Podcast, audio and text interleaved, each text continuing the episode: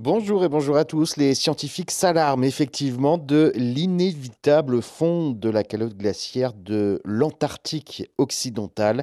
Cette fonte va s'accélérer considérablement au cours des prochaines décennies et pourrait augmenter le niveau des mers, même si le monde respecte donc ses engagements pour limiter le réchauffement climatique. Ce sont des chercheurs du British Antarctic Survey qui euh, le disent dans une étude publiée en octobre dernier. Ces chercheurs ont constaté à l'aide d'une modélisation informatique, qu'une fonte plus rapide des plateformes glaciaires est déjà inévitable dans les prochaines décennies en raison du réchauffement euh, des océans.